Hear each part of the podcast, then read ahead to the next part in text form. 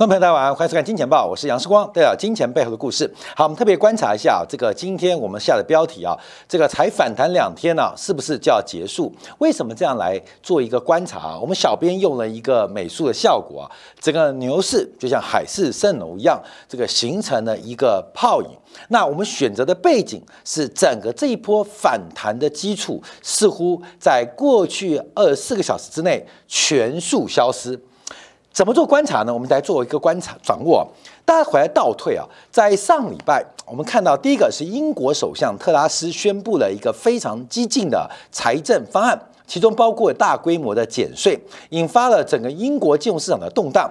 在二十七号、二十八号礼拜三、礼拜四的时候，美国国债收益率在十年期国债再度站上百分之四之后，随后急速的压回，在技术面当中好像一点假突破的一个味道跟发展。在二十九号的时候，我们看到啊礼拜五英国。意外的出现量化宽松。好，从上礼拜三、礼拜四、礼拜五这个行情，我们再倒数一遍。为什么这样倒数？就是整个升息的周期。看样子要见顶了，美国的紧缩周期可能在未来做结束。不管从国债的利率期货，还是从英国忽然出现了量化宽松的举措，诶，英国都松手了，美国还能撑多久？好，整个事情的高潮是在这个周末，也就是十月一号啊，在媒体当中特别记者揭露了瑞士信贷可能会破产，诶，让大家回想到。一旦金融事件的爆发，尤其是全球这种大到不能倒的金融机构出现了财务危机、流动性兑付危机、CDS 狂飙，会不会破产？那这更可能是一个紧缩周期的终点，就像两千零八年一样，紧缩周期的一个终点。但另外就是到昨天呢早上，澳洲央行加息不如预期。所以整个气氛拉到最高，就是这一波啊，过去这半年多痛苦的紧缩应该来到尽头啊，应该来到尽头，好日子快来了。尤其最近啊，我们看到大陆市场啊，对于二零二三年的这看法开始转趋乐观，真的有那么好吗？我们一步一步退回去，也就是过去二小时之内，所有从上礼拜三、礼拜四、礼拜五到周末到礼拜一，所有反弹的利基。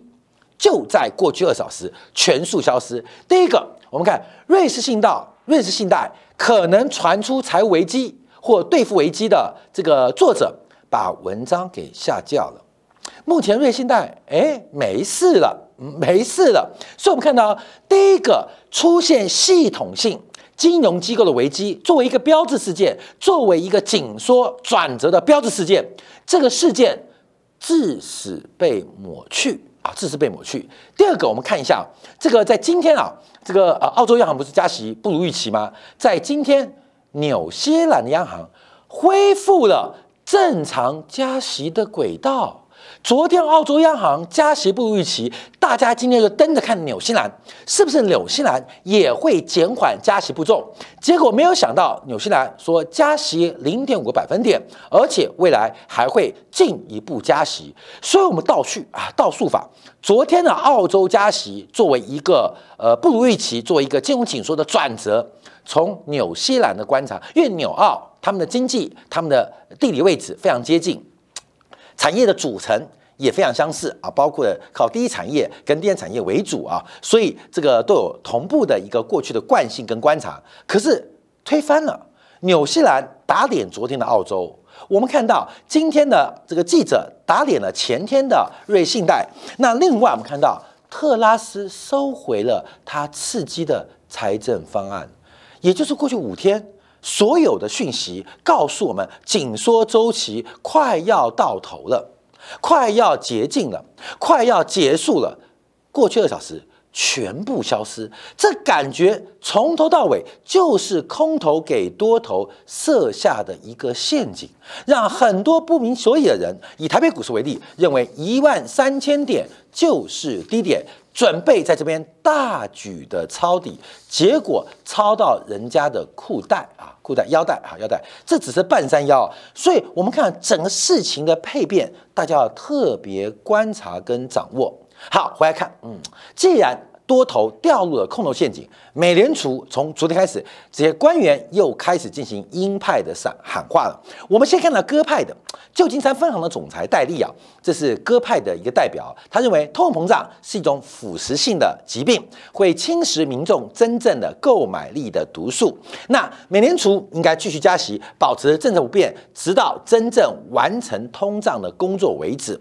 那旧金山分行长期观察就业结构，他认为失业率要来到百分之四点五。才是一个合适的区间，也就是从目前百分之三点七的基础，美国大概要再增加零点八的失业率。那零点八的失业率，那就是数百万人要失业，才有可能来到旧金山分行认为的合理。自然的失业率，好，这个讲话就很鹰派哦。我们看到它背后传达的并不是金融市场，金融市场的价格波动不代表金融市场不稳定哦。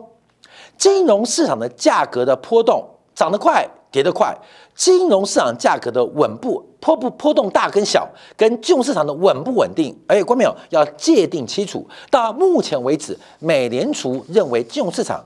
非常的稳定而稳健，就算九月份遭遇了将近八个 percent 的跌幅，可是目前从美国的 VIX 波动率观察，似乎仍然非常非常的稳定，跌跟涨。跟稳不稳定没有关系啊，跌跟涨啊，基本上没有关系。好，我们再看一下，那另外包括美联储新任的理事啊，杰弗森啊，也在亚特兰大美联储举办的一个科技驱动颠覆会议当中啊，来做个表示。这五月份就任子啊，首度演说，美国通胀仍然偏高，这是我们关心的问题。降低通胀是美联储的首要任务，绝对会把通胀压低至到百分之二的水平。就算有激情效应啊，这个百分之二水平最快也要在明年第四季才有可能见到，也就是整个市场目前针对紧缩周期的终点或紧缩周期的尾声，这种假设，我们再次跟大家报告，它不可能存在，它不可能存在。不可能存在。好，我们再往下看啊，包括了纽约美联储也再度强调，尽管这是四十年以来最激进的加息周期，可是美联储工作仍然远未完成。好，我们再回来倒段倒带，这完全是一个市场的一个屠杀嘛，就是一个空头给多头反弹设下的一个陷阱。从特拉斯的财政方案搞得英国养老就要破产，到上礼拜三、礼拜四，美国国债价格的表态都好像预告，在效率市场的一个前假设之下，好像紧缩周期已经看到领先指标了啊，领先指标了。直到瑞士信贷破产的风险传闻出现，更验证了这个是一个顶点。紧缩终结低点，那是不是资产价格的低点？再配合澳洲央行加息不如预期，这个信心从昨天、从前天，在全球市场全面的被点燃。可是等到请君入瓮啊，你做好瓮以后啊，做瓮之后，哎，过没有？这个空头就把口袋啊给缩紧。关门打狗，所以我们特别要提醒大家，要特别做观察啊。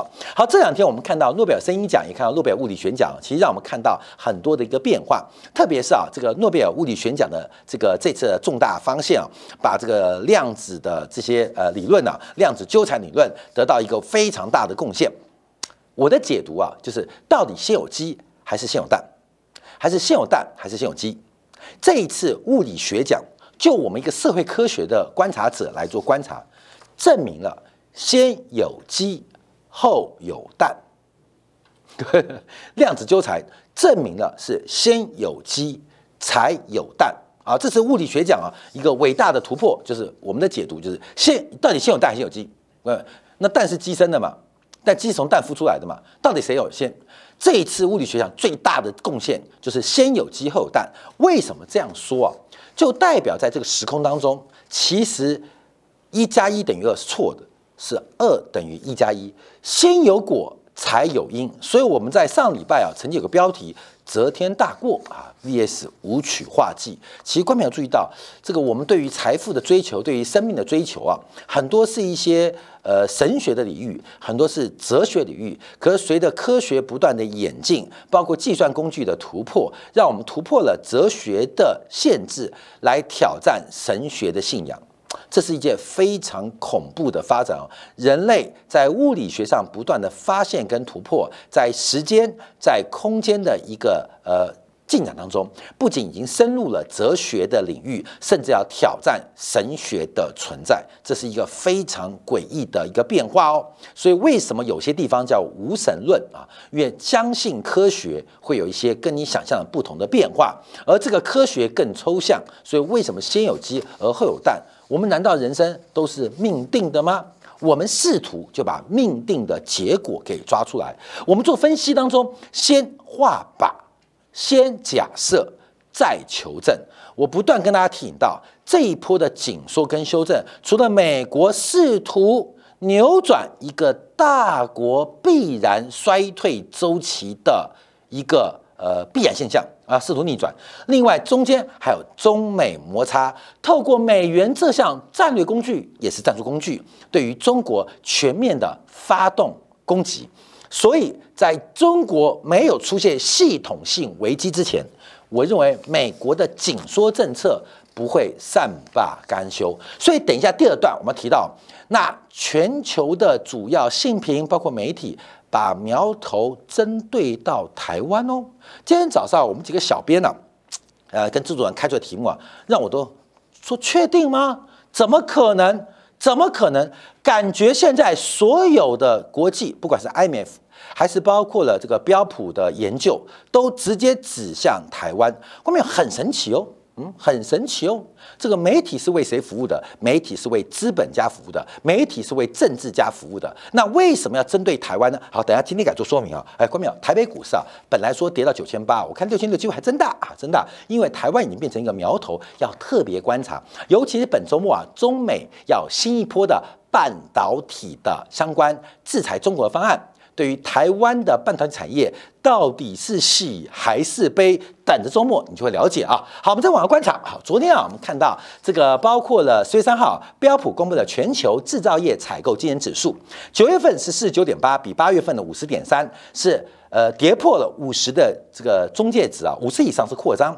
五十以下代表衰退或收缩。全球制造业在九月份正式跌破五十，这也是二零二零年六月新冠以来首次跌破五十的中性水平。而且目前这个数字啊是持续性的一个下降跟下滑。所以我们看到，从这个跌幅也好，包括了停工的冲突也好，这次的跌幅更是创下欧债危机以来最大的一个单月下滑的速度。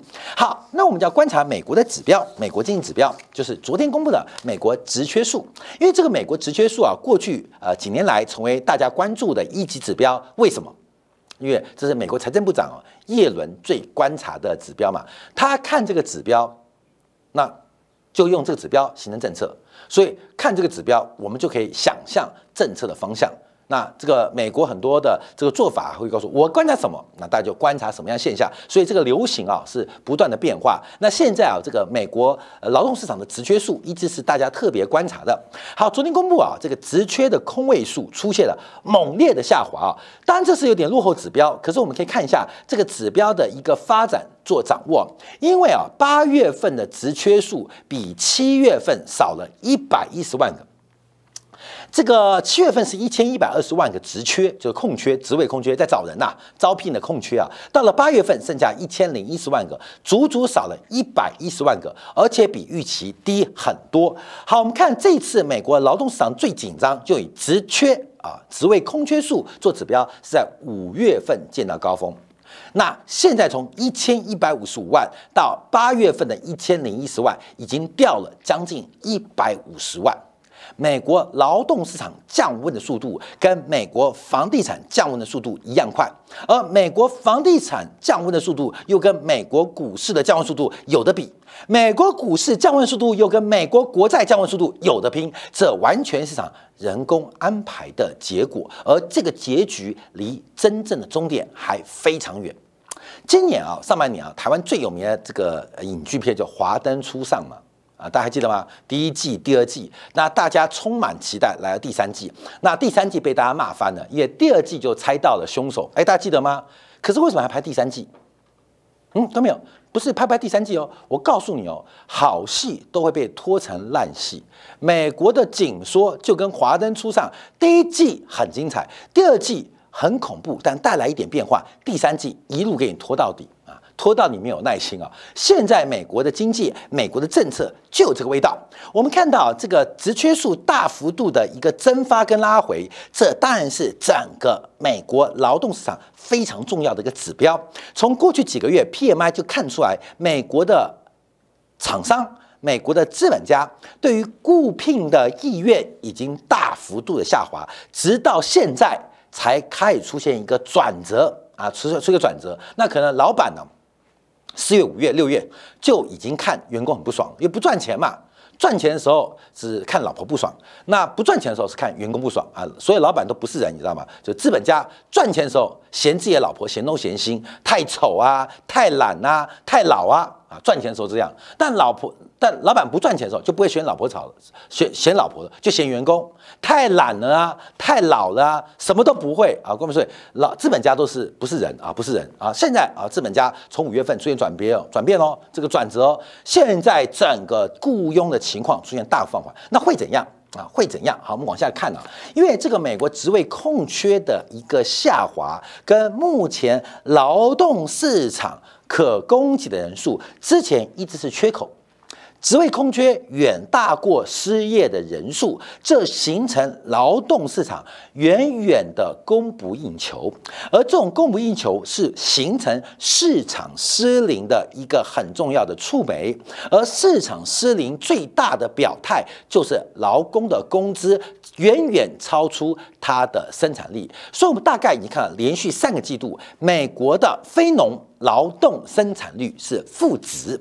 就是你多付一块钱，但它的产出并不能有回报。你每调薪百分之一，它的产出不到百分之一，形成了美国非劳动生产力连续大概三个季度是下滑的。那这个本质就是劳动市场失衡，远远的供不应求。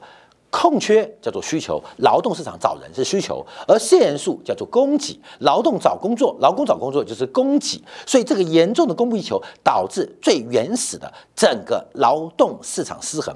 可是我们一直做了个幻想，这是一个景气繁荣的象征吗？谁说景气繁荣股票就一定涨？谁说股景气低迷股票就一直跌？这中间为什么没有正相关或没有绝对关系？为什么？啊，为什么？因为大家了解到，假如劳动市场失衡，工资过高，会形成什么现象？会形成资本家的利润被员工剥削。哎，这个不重要。通常是资本家剥削员工，可是，在整个市场劳动市场失衡情况之下，形成了员工剥削资本家的动作。谁是资本家？对不起，你买股票，你就是资本家。你买的多，大资本家；你买的少，少资本家。所以，为什么啊？景气的好坏跟股市涨跌没有绝对关系。相反的，我们从生产要素的利润分配来判断，到底现阶段谁走多，谁走空。很明显的，工资。走多已经走了一大段时间，那现在这个缓和，当时的劳动市场要逐步的正常化。好，观众朋友要注意哦，因为刚刚前面啊，包括戴笠提到的这个美国失业率要来到百分之四点五，才是一个合理的水位，也代表职位空缺数还有一段空间要下滑。我估计大概还差三百万人，就是要再少三百万人，大概降到七百五十万到八万左右，而失业人数要再增加三百万到四百万人。啊，这个之间的差距啊，会快缩小，或形成了一个呃死亡交叉，这才可能会达到美联储在安抚劳动市场严重供不应求的一个关键。那到来速度快不快？那就要看美联储紧缩态度哦。到来时间快不快？那美联储动作就要看市场长不长眼哦。那这两天市场很不长眼。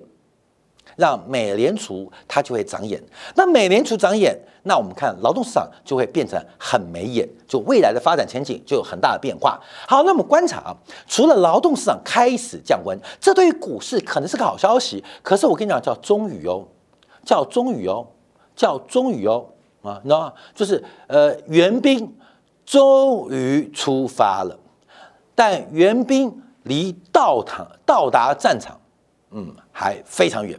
他才刚刚出发。我们从老市场做观察啊，除了总招聘人数下滑之外，我们看到自愿离职数虽然在八月份出现反弹，可是后面的前景仍然是要观察的。所以，我们看到包括了啊自愿离职离职数啊，这也是呃叶伦非常在意的一个指标。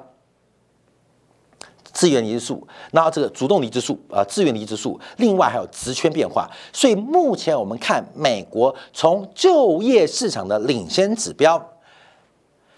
离离真正的触底，最起码九个月以上，还有九个月哦，也代表美国的紧缩周期不是更紧，就是维持在高点九个月以上。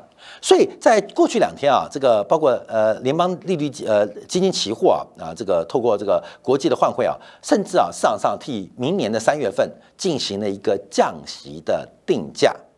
进行了一个降息的定价，就大家买债嘛，买多嘛，所以进行一个降息定价，就市场在想象明年第一季美联储就要降息。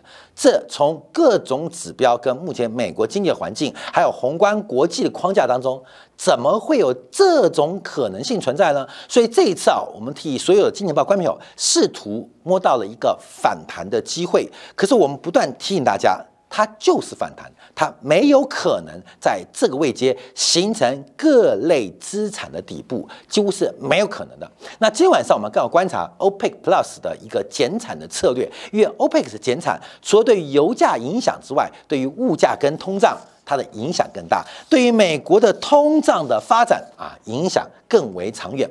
好，最后我们看一下这个贝弗里奇曲线啊，来做一个分享跟分析啊。这个贝弗里奇它主要是描述职缺空职位空缺率跟失业率的关系，失业率越高，职位空缺越少嘛。